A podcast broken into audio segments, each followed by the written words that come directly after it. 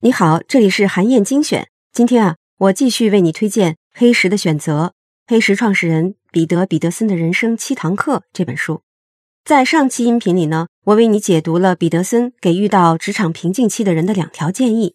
今天我想分享的是啊，作者给寻求自我价值实现的人的两条人生建议，分别是忠于自己的内心和选择长远利益。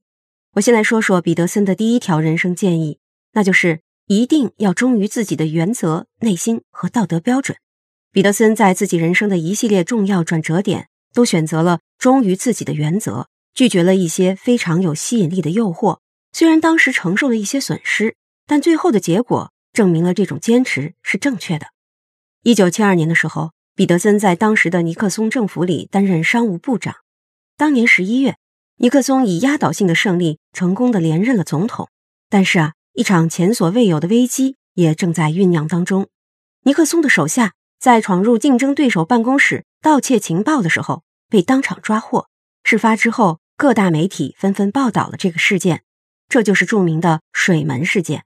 虽然尼克松选择了隐瞒真相，还赢得了选举，但是面对媒体的穷追猛打，他还是迫切需要想办法提升自己的公众形象。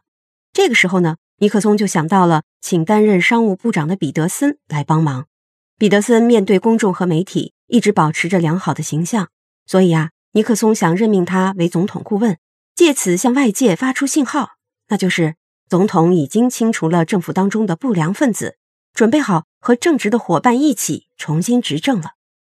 但是呢，彼得森认为自己和尼克松没有共同的价值观，很难一起共事。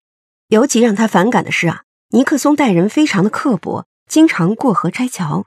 比如说啊，尼克松在连任竞选胜利后的第二天，就让手下人通知各位内阁部长，希望他们马上辞职。尼克松也因此成了第一个让全体内阁成员辞职的总统。而且他一如既往，没有亲自去下达这项不愉快的决定，而是让手下去做。彼得森没有选择为了权力去违心的帮助尼克松。而是选择了坚持自己的原则。他在一九七三年六月离开了白宫。这之后不久呢，媒体就揭露出了大量对尼克松不利的证据。声势浩大的调查和弹劾行动，最终逼迫尼克松辞职。这个过程当中啊，卷入了众多的白宫官员，只有少数人做到了全身而退。其中呢，就包括了彼得森。他就是因为坚持了自己的独立人格，拒绝与尼克松为伍。才躲开了这场浩劫。彼得森的第二条人生建议是啊，当短期利益和长期利益存在冲突的时候，要毫不犹豫的选择长期利益。在彼得森创建黑石公司之前呢，私募行业常见的盈利方式是恶意收购。所谓的恶意收购，就是不管对方是否同意，强行的在公开市场上收购目标公司的股份。收购完成之后呢？还会粗暴的处置被收购公司，比如说大幅的裁员，或者是砍掉耗资巨大的研发项目，这样就能迅速抬高目标公司的利润，进而推升股价，然后恶意收购者就可以卖出股份获利退出了。但是这样做是否有利于被收购公司的长远利益呢？恶意收购者们可就不管了。和这种做法相反，彼得森的黑石公司坚持善意收购，会在收购之前。充分考虑原公司的股东和管理层的利益诉求，避免单方面的处置原公司的业务、管理层和员工。黑石公司就认为啊，善意收购更符合被收购公司的长远利益。彼得森认为自己不是金融科班出身，优势并不是专业素质。他之所以能在市场上取得成功，就是凭借着自己的良好为人建立起的深厚人脉。恶意收购虽然能赚快钱。但是会损害声誉，让公司的路越走越窄。而善意的收购呢，可以实现多方共赢，让公司的发展空间越来越大。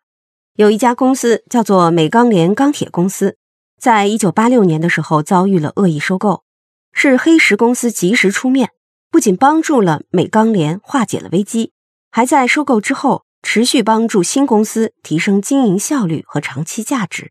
收购后的第十二年。